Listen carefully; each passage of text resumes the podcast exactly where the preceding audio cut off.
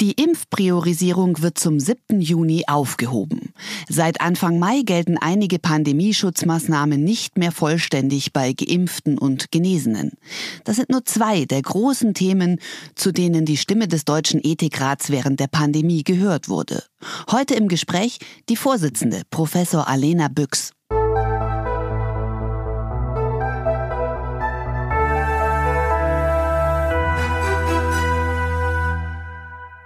Hallo, schön, dass Sie heute wieder mit dabei sind, um zusammen mit mir wieder die Ärmel hochzukrempeln.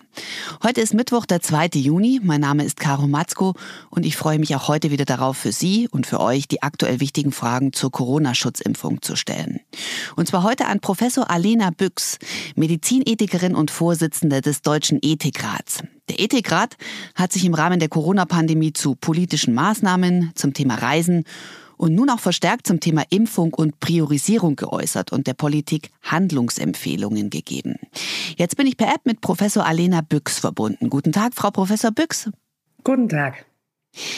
Frau Professor Büchs, ganz grundsätzlich, warum ist es wichtig, zumal die Zeit drängt in einer Pandemie, dass medizinische Fragen von dem Ethikrat erstmal diskutiert und eingeordnet werden?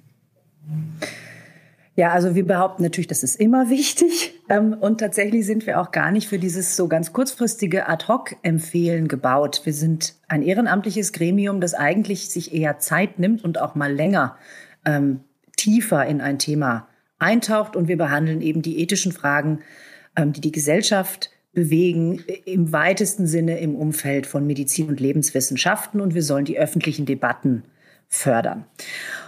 Und in der Medizinethik war es vielen Kolleginnen und Kollegen und auch mir ziemlich klar, dass in der Pandemie viele ethische Fragen aufkommen würden. Wir haben vom Ethikrat ja sehr früh, schon im März 2020, noch unter meinem Vorgänger Peter Dabrock eine Ad-Hoc-Empfehlung gemacht zur Solidarität und Verantwortung in der Pandemie und da schon relativ viel angedeutet, ähm, was uns dann tatsächlich beschäftigt hat. Also Risikowahrnehmung, Verteilungsfragen, Verständnisse von Solidarität und Gerechtigkeit, unterschiedliche Betroffenheiten, unterschiedliche Vulnerabilitäten und so weiter.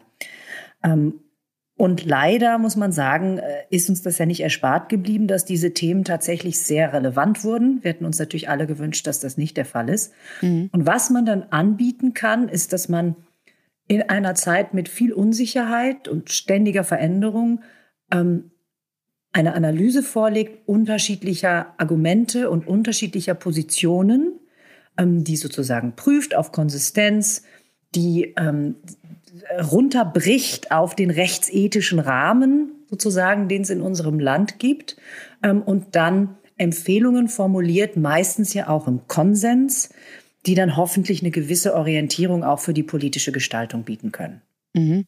Aber der Vorwurf war ja auch oft, also diese Priorisierung, die Sie auch mitverantwortet haben, also wer zuerst geimpft werden sollte, hätte diese Impfkampagne unnötig verlangsamt. Was glauben Sie denn, wo stünden wir denn heute in unserer Gesellschaft, wenn wir solche ethischen Überlegungen und Prinzipien rund ums Thema Impfen nicht gefällt hätten oder wenn Sie die nicht gefällt hätten? Also diese, diese, dieses, dieses, dieser Vorwurf sozusagen, den halte ich für, für wirklich ähm, ziemlich falsch.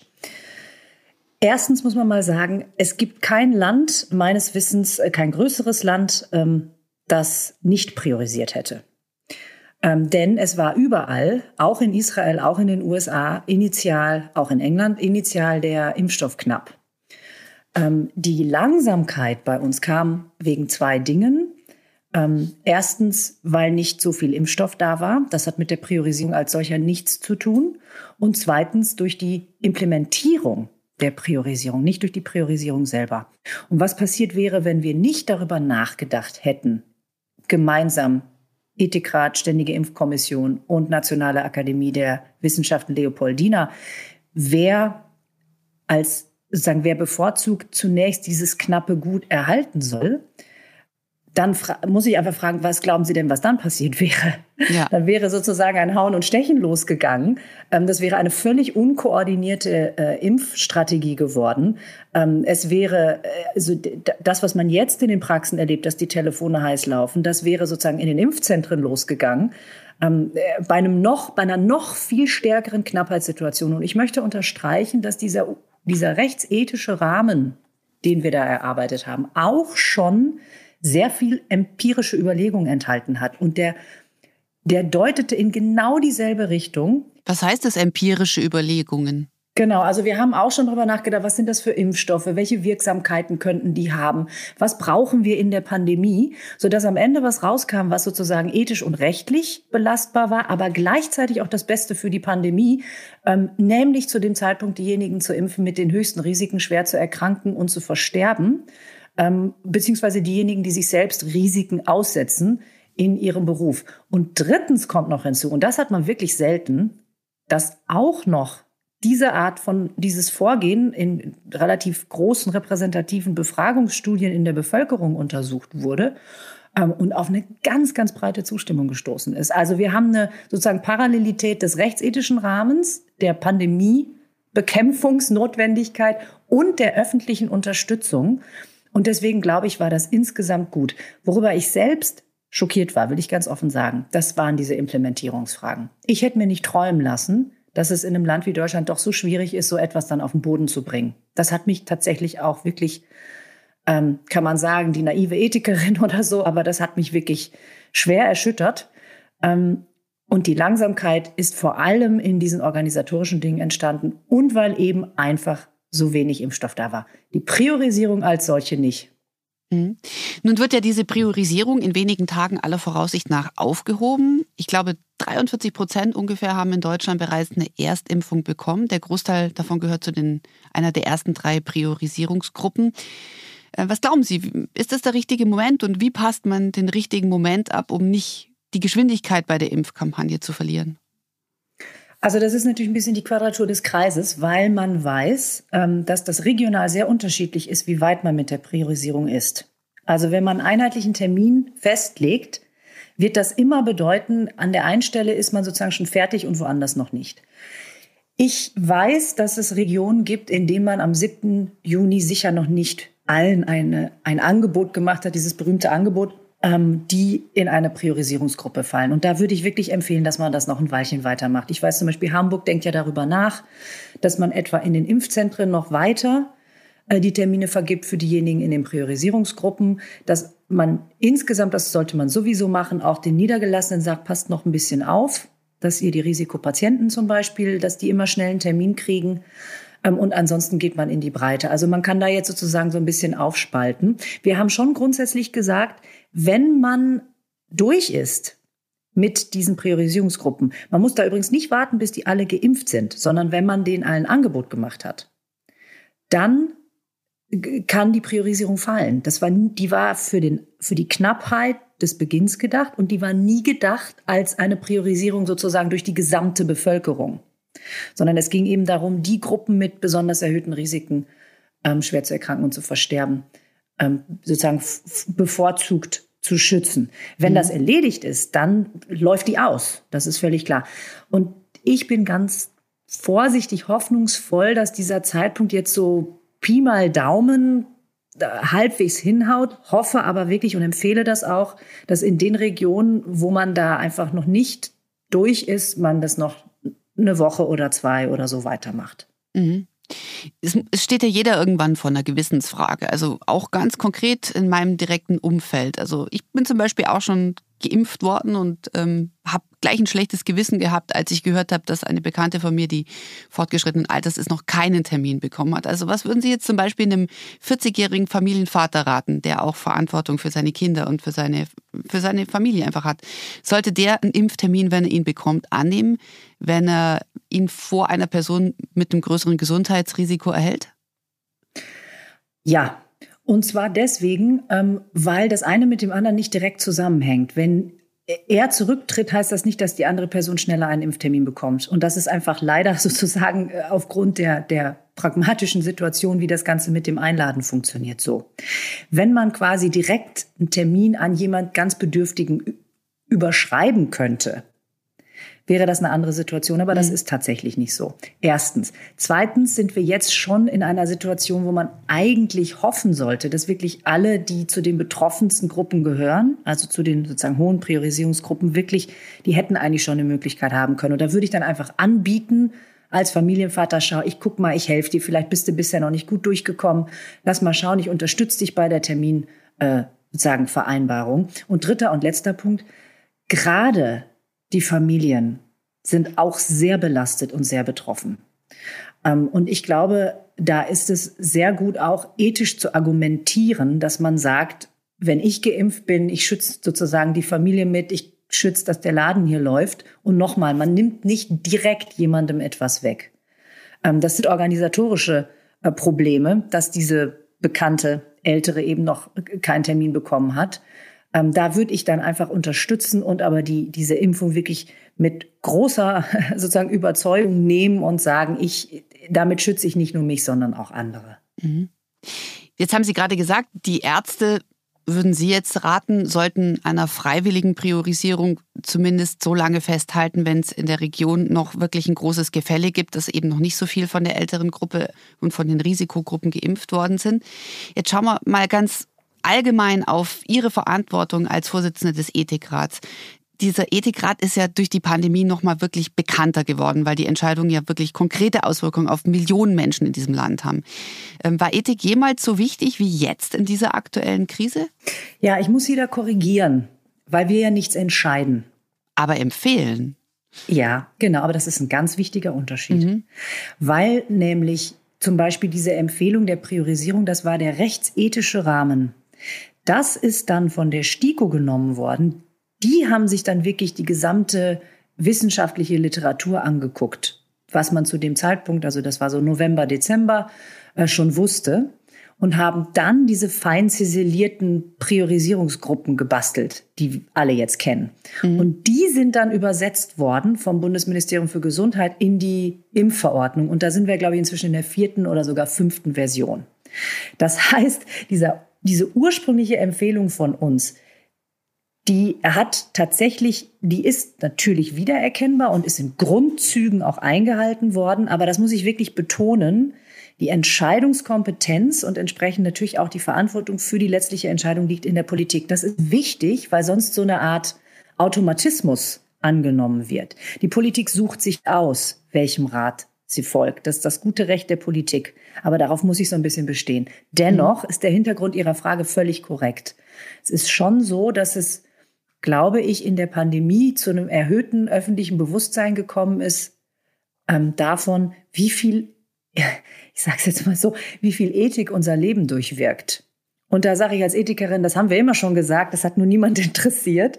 Und ich hätte mir natürlich auch nicht gewünscht, dass jetzt so eine Situation kommt, wo das auf einmal alle mitkriegen, dass das nun gerade eine Pandemie ist. Das ist wirklich, wirklich nichts, was sich irgendwer wünscht. Aber dass dieses Bewusstsein da ist, das lässt sich überhaupt nicht abstreiten. Mhm. Und da hat sich natürlich auch unsere Rolle verändert und wir merken da durchaus auch, dass das mal knirschen kann. Ich habe das eben gesagt. Wir sind eigentlich nicht gebaut für Ad-Hoc-Empfehlungen. Wir haben auch noch nie, der Deutsche Ethikrat hat noch nie in dieser Art und Weise mit zwei anderen Gremien was veröffentlicht. Das hat es einfach noch nie gegeben. Das sind alles so neue Dinge, die wir auch neu gemacht haben, weil wir gesagt haben, also bei aller Liebe, wir können es nicht an unseren überkommenen Arbeitsweisen festhalten. Wir müssen jetzt bestimmte Dinge sagen, denn das sind ethische Debatten, die da ablaufen. Und da müssen wir Impulse setzen. Aber eigentlich funktioniert das, also wie gesagt, sind wir darauf überhaupt nicht äh, eingerichtet haben wir gar nicht die, die Ressourcen. Das ist, sind alles Ehrenamtler, die sozusagen ansonsten ganz normalen Vollzeitjob haben. Ähm, und da prasselt dann ja ordentlich was auf einen ein. Und deswegen haben wir eine Reihe von diesen Ad-Hoc-Empfehlungen gemacht, aber dann auch entschieden, wir müssen jetzt ein bisschen das Tempo rausnehmen, sonst zerreißt es uns sozusagen das Gremium. Ja, und ich habe Sie auch äh, genauestens beobachtet. Sie waren ja einige Male beim Kollegen Markus Lanz auch zu Gast und da habe ich wirklich bewundert, auch weil man, wenn Sie sprechen, sieht, wie Sie auch mit sich selber ringen und die versuchen da die richtige Entscheidung oder die richtige Empfehlung, besser gesagt, ähm, zu, zu formulieren. Ähm, das ist jetzt so ein bisschen hätte, hätte Fahrradkette, aber haben Sie bei diesem Tempo, diesen Sie gerade beschrieben haben, mit diesen Ad-Hoc-Empfehlungen, die Sie da treffen müssen, haben Sie manchmal Sorge, dass Sie einige dieser Empfehlungen mit ein wenig Abstand oder paar Infos mehr jetzt rückblickend auch jetzt schon anders getroffen hätten? Also das mit dem Ring ist schön, dass Sie das sagen, denn das ist ein Begriff, den ich auch immer benutze. Ähm, und ich glaube, das ist schon eine der ganz wichtigen Funktionen, die wir haben, dass wir dieses Ringen sichtbar machen und einfach auch erklären, es gibt da wirklich unterschiedliche Positionen und das ist nicht irgendwie spinnert oder so, sondern das sind alles begründbare Positionen. Und jetzt versuchen wir Wege zu finden, wie man die zueinander führen kann, konstruktiv. Das ist super anstrengend.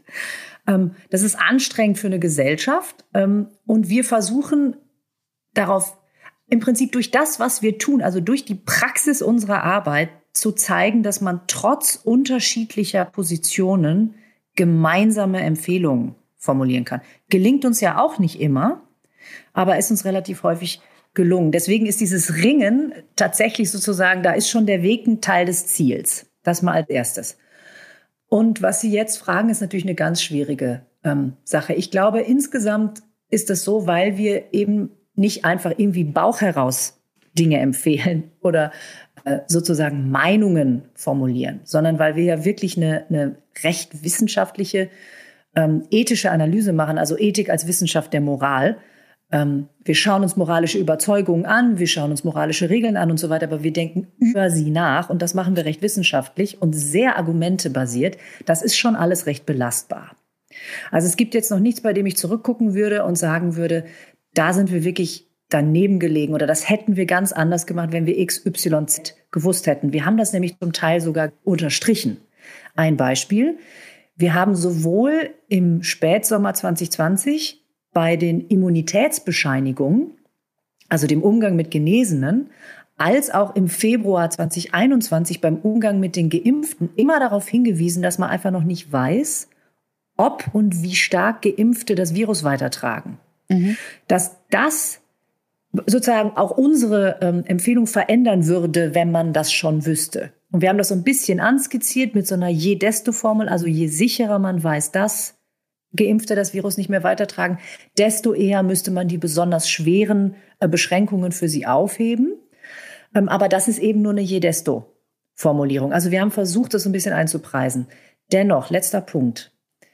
Niemand kann, glaube ich, dieser Tage sagen, dass man nicht zweifelt und, und sich manchmal fragt, pff, war das jetzt so richtig? Und ich glaube, ich möchte das eher beziehen auf mich persönlich und nicht auf den Rat. Ähm, ich bin ja sozusagen eines der Gesichter des Rates und einer unserer gesetzlichen Aufträge ist eben auch die öffentliche Debatte ähm, zu befördern. Und deswegen mache ich natürlich viel Medienarbeit. Ähm, und in der Interviewsituation ist das ja alles immer noch mal ein bisschen schneller, ein bisschen mehr ad hoc, ein bisschen zugespitzter zum Teil auch. Ja, damit es einfach wird und nachvollziehbar wird, ne?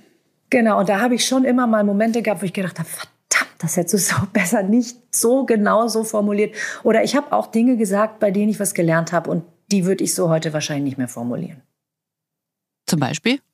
Ein Beispiel ist, dass ich mal irgendwann, ähm, als es losging mit dem Impfen, weiß ich noch ganz genau. Ähm, da bin ich durch den Wald gestapft mit der Familie Aha. am Wochenende und das habe am Telefon ein Interview gemacht zu den ersten Impfdränglern. Mhm. Hässliches Wort. Als ganz am Anfang ähm, diese Fälle waren, wo zum Teil auch äh, äh, Lokalpolitiker oder so offensichtlich sehr ähm, schnell außerhalb der ähm, Priorisierung geimpft waren. Und da hat mich der Journalist gefragt, ja, müsste man das nicht eigentlich irgendwie sanktionieren? Und da habe ich gesagt, also äh, ich habe halt erklärt, das zerstört das Vertrauen in das ganze System, bla bla bla. Ähm, mhm. da habe ich dann gesagt, also da könnte man, wenn das ganz eklatante Fälle sind, denn da gibt es ja eine breite Grauzone, also mit diesen berühmten übrig bleibenden Dosen, die müssen ja in den Arm. Aber wenn das eklatant klar ist, dass das wirklich richtiger Missbrauch ist, dann könnte man über Sanktionen nachdenken.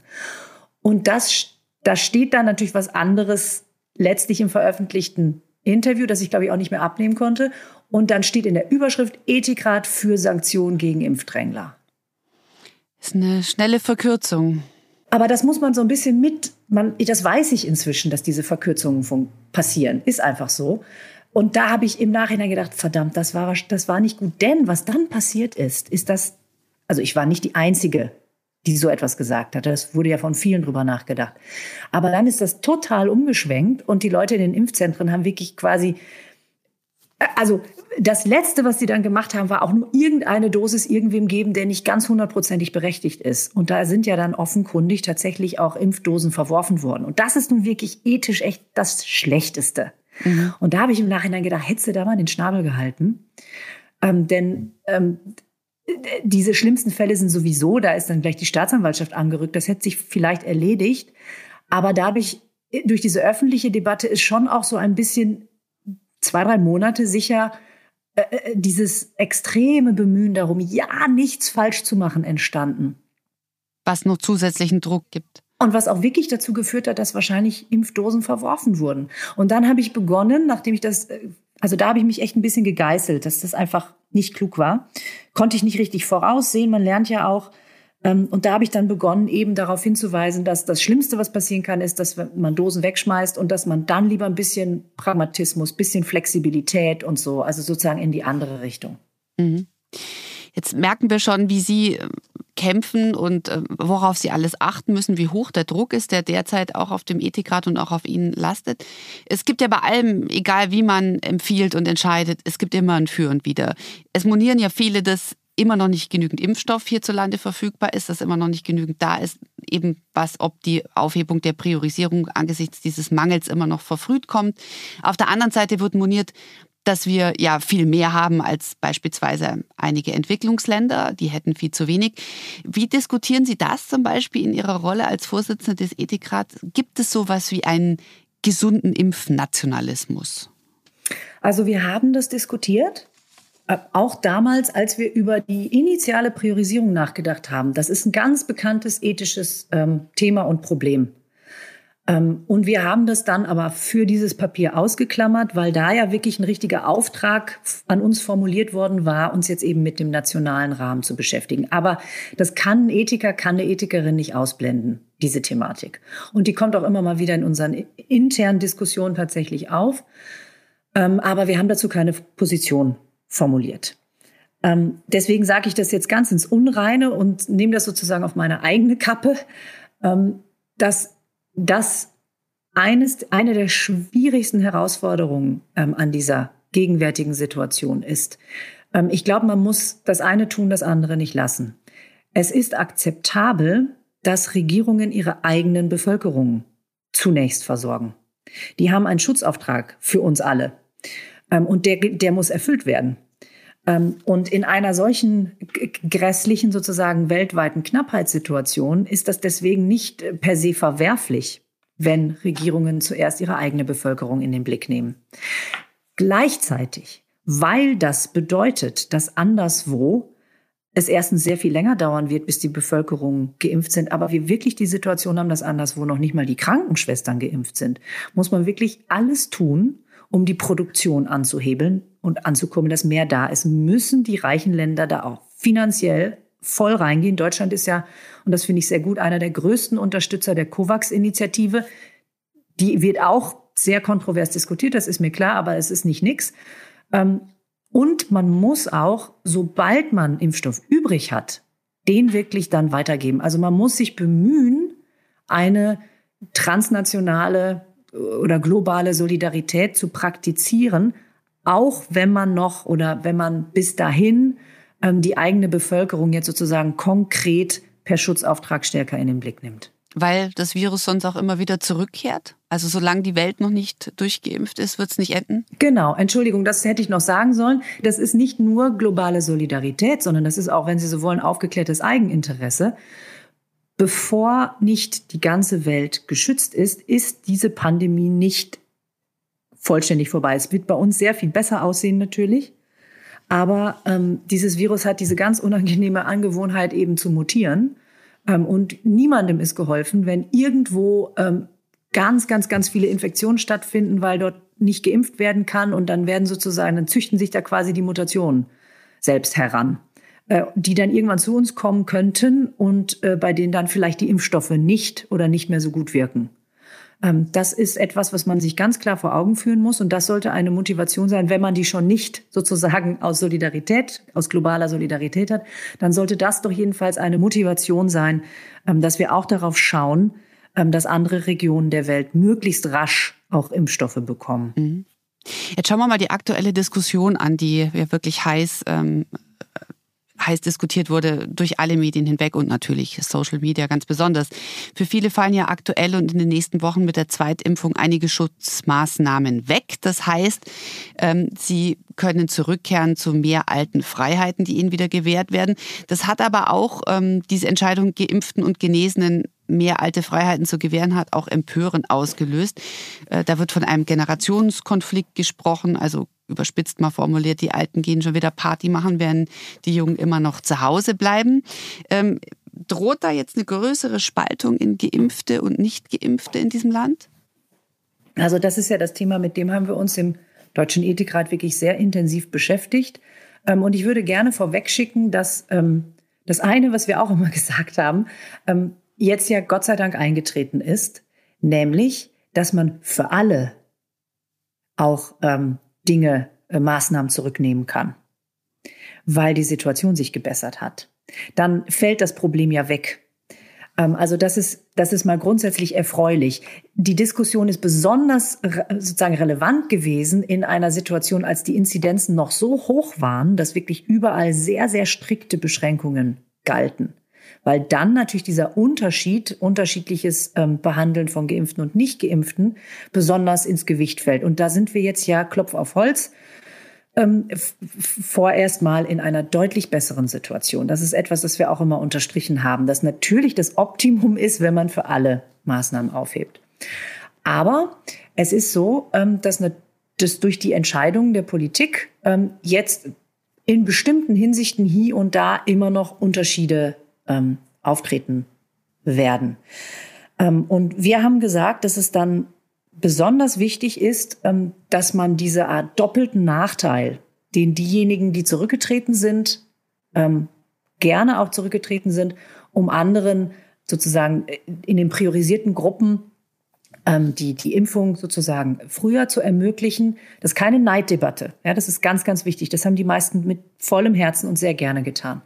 Dass die aber jetzt sozusagen den doppelten Nachteil haben, sie sind nicht nur nicht geschützt, sondern sie dürfen dann auch etwas weniger und umgekehrt haben die anderen eben doppelten Vorteil.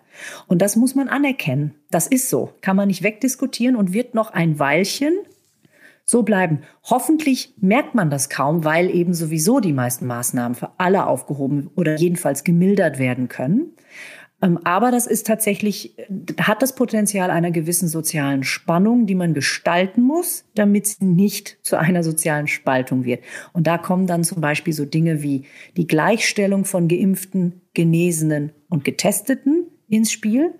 Auch wenn das mit unterschiedlichen Risiken behaftet ist, weil nämlich das Getestetsein ja nicht den gleichen Schutz bietet wie das Geimpft oder Genesensein, ist das aus ethischer Sicht dennoch sehr positiv zu bewerten, weil es eben breiten Zugang bietet. Und ich habe immer gesagt, wenn für die Geimpften und Genesenen jetzt zum Beispiel Testpflichten wegfallen, ja, dann lass uns das umwuchten und das wirklich den Jüngeren ganz stark zur Verfügung stellen. Auch diese teuren, besonders sicheren PCR-Tests zum Beispiel fürs Reisen oder so. Ähm, das ist das eine.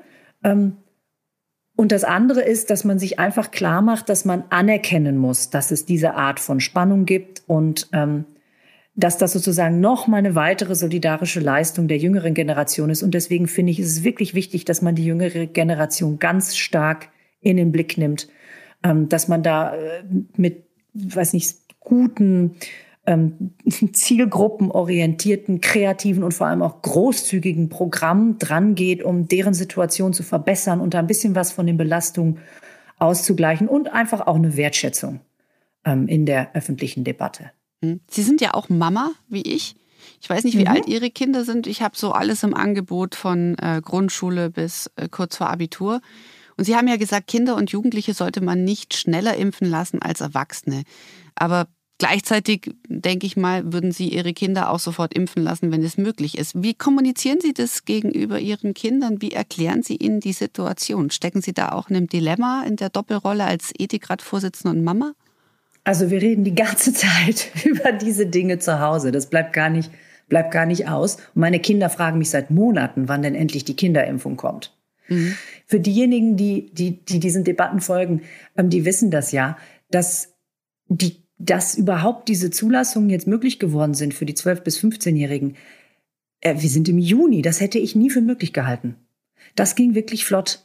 Ähm, das sind ja positive Neuigkeiten. Das muss man auch mal sagen. Also es, es hieß immer frühestens Ende des Jahres, vielleicht Anfang nächsten Jahres und so weiter. Also das muss man schon auch noch mal sagen. Deswegen habe ich lange meinen Kindern immer gesagt, ach ihr Lieben, also das wird noch eine Weile dauern, bis das bei euch soweit ist. Ähm, ich habe zwei Grundschulkinder, also für die wird es mhm. auch noch eine ganze Weile dauern. Das ist ja jetzt erstmal überhaupt nur bis bis zwölf.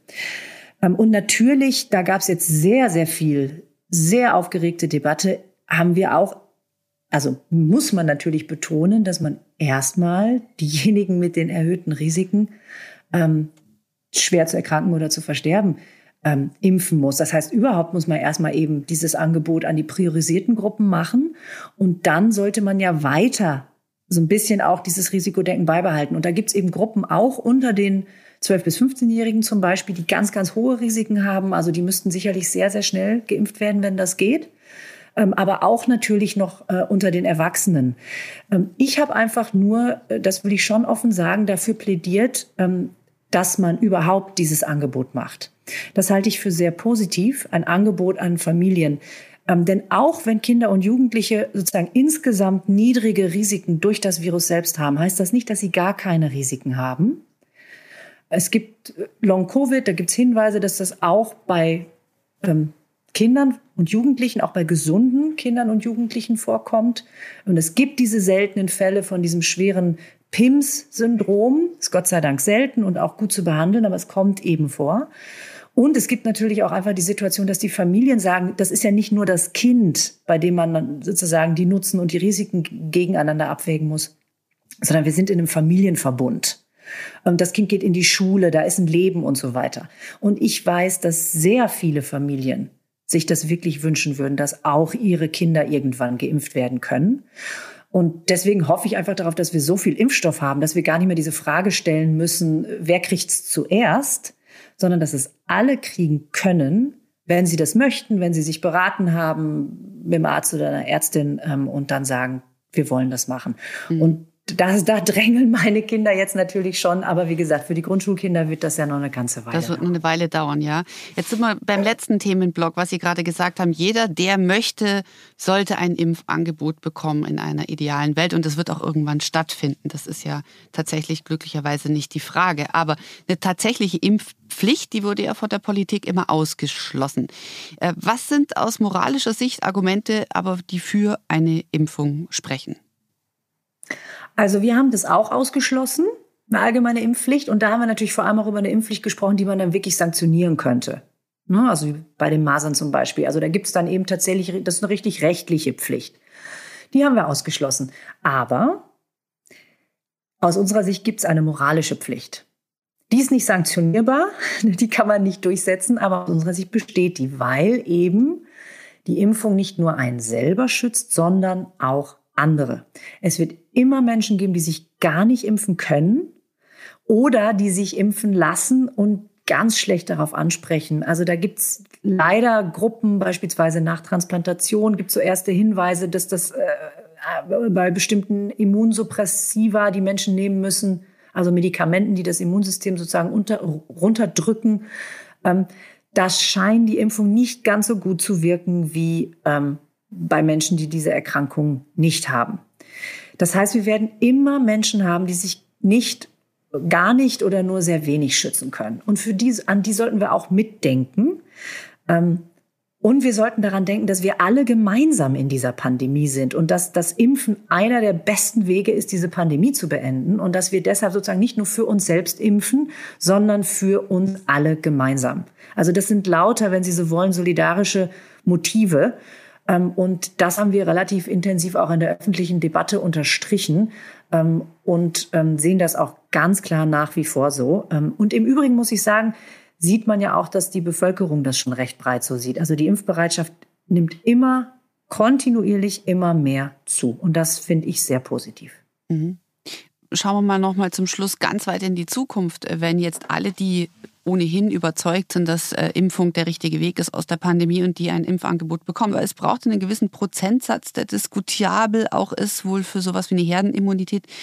Braucht es für die, die noch überzeugt werden möchten, Anreize oder Belohnungen, so wie das, glaube ich, auch in Amerika der Fall ist? Kriegst eine Dose Bier, wenn du dich impfen lässt? naja, von wegen Dose Bier, die machen ja ähm, Lotterien bis zu eine Million Dollar und solche Geschichten. Ich bin eigentlich ganz zuversichtlich, dass wir das nicht brauchen werden. Ähm, wir haben eine andere Situation. In den USA liegt das Zeug schon rum und wir haben immer noch Knappheit. Wir haben immer noch Telefonleitungen, die heiß laufen. Wir haben immer noch Menschen, die wirklich inzwischen auch zum Teil ja verzweifelt sind, weil sie noch nicht durchgekommen sind und unbedingt geimpft werden wollen. Das ist eine völlig andere Situation. Und ich glaube, diese Dringlichkeit, die haben sie in den USA tatsächlich auch nicht erlebt, weil die sehr viel schneller, sehr viel mehr Impfstoff hatten. Ähm, und das sensibilisiert aber auch eine Gesellschaft dafür, dass das ein kostbares, knappes Gut ist und dass man wirklich froh sein kann, wenn man das kriegt. Ähm, also das ist eine wirklich andere Situation. Ähm, zweitens haben wir auch nicht diese großen Bevölkerungsgruppen, die es in den USA gibt, die eine Impfung schon traditionell sozusagen eher skeptisch gegenüberstehen. Wir haben auch Menschen, die skeptisch sind. Wir haben Menschen, die Fragen haben, was ich im Übrigen völlig nachvollziehbar finde und was man wirklich auch ernst nehmen und respektieren sollte. Ähm, aber das ist bei uns auch eine etwas andere Situation. Und der dritte Punkt ist eben, ähm, man weiß, Anreize wirken. Ähm, also die Frau Tschech zum Beispiel, eine äh, Professorenkollegin an der am Karlsruher Institut für Technologie, die macht so ganz interessante Studien, die das immer wieder zeigen, dass äh, finanzielle ähm, Anreize wirklich was sozusagen bringen.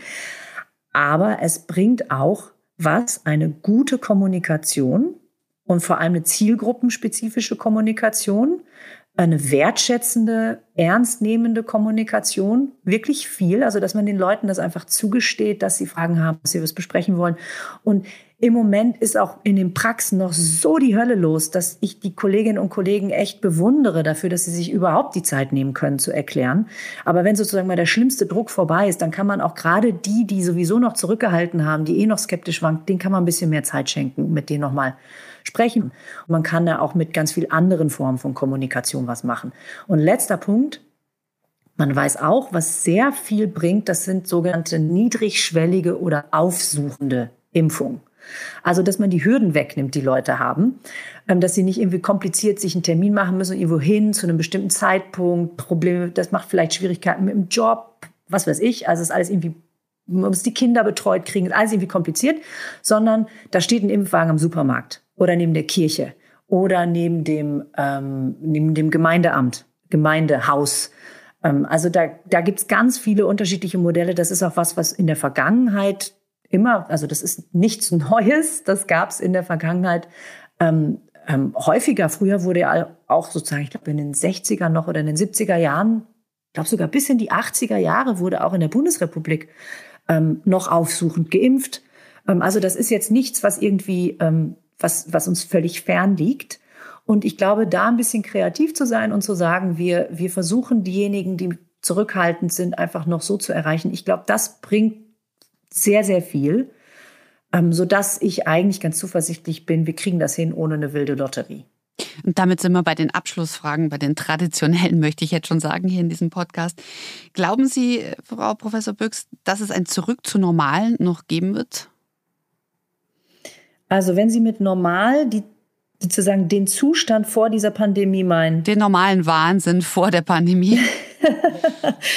ähm, da glaube ich tatsächlich in bestimmter Hinsicht ja. Ich glaube, unser Leben wird sich weitgehend wieder so anfühlen und wir werden uns wieder so bewegen können wie vor der Pandemie. Wir werden, glaube ich, noch ziemlich lange das ein oder andere an Vorsichtsmaßnahme haben. Also die Maske zum Beispiel würde ich ganz spät weglassen, in bestimmten Kontexten. Ähm, ist ein super effektives Mittel und ist eben kein tiefer Grundrechtseingriff ähm, und so. Das ist also da, da, da wäre ich sozusagen, sieht man auch bei all den anderen Ländern, die schon weiter sind mit dem Impfen, ähm, da wäre ich noch ein ganzes Weilchen vorsichtig, aber wir werden, glaube ich, uns recht normal fühlen, absehbar.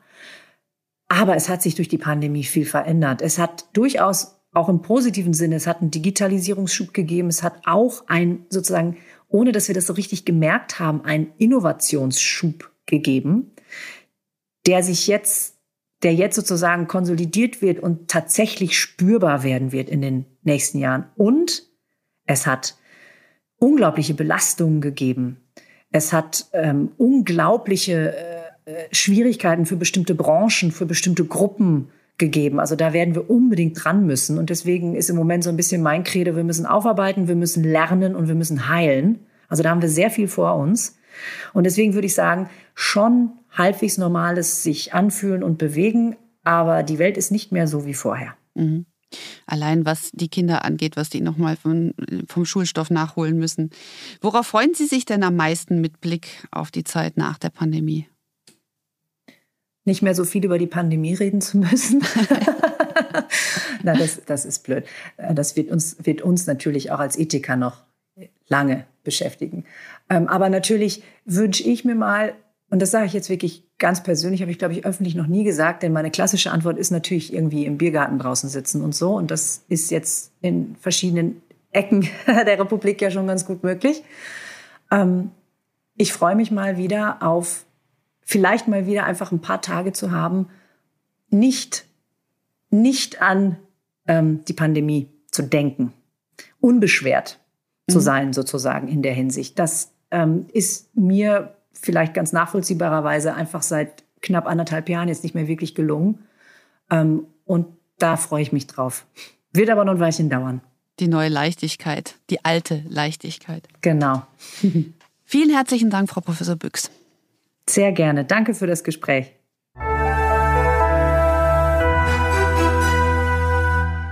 Liebe Hörerinnen und Hörer, vielen Dank fürs Zuhören.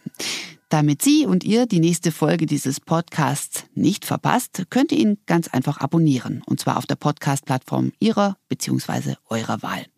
Ich freue mich drauf, wenn Sie wieder mit dabei sind. Bis zum nächsten Mal.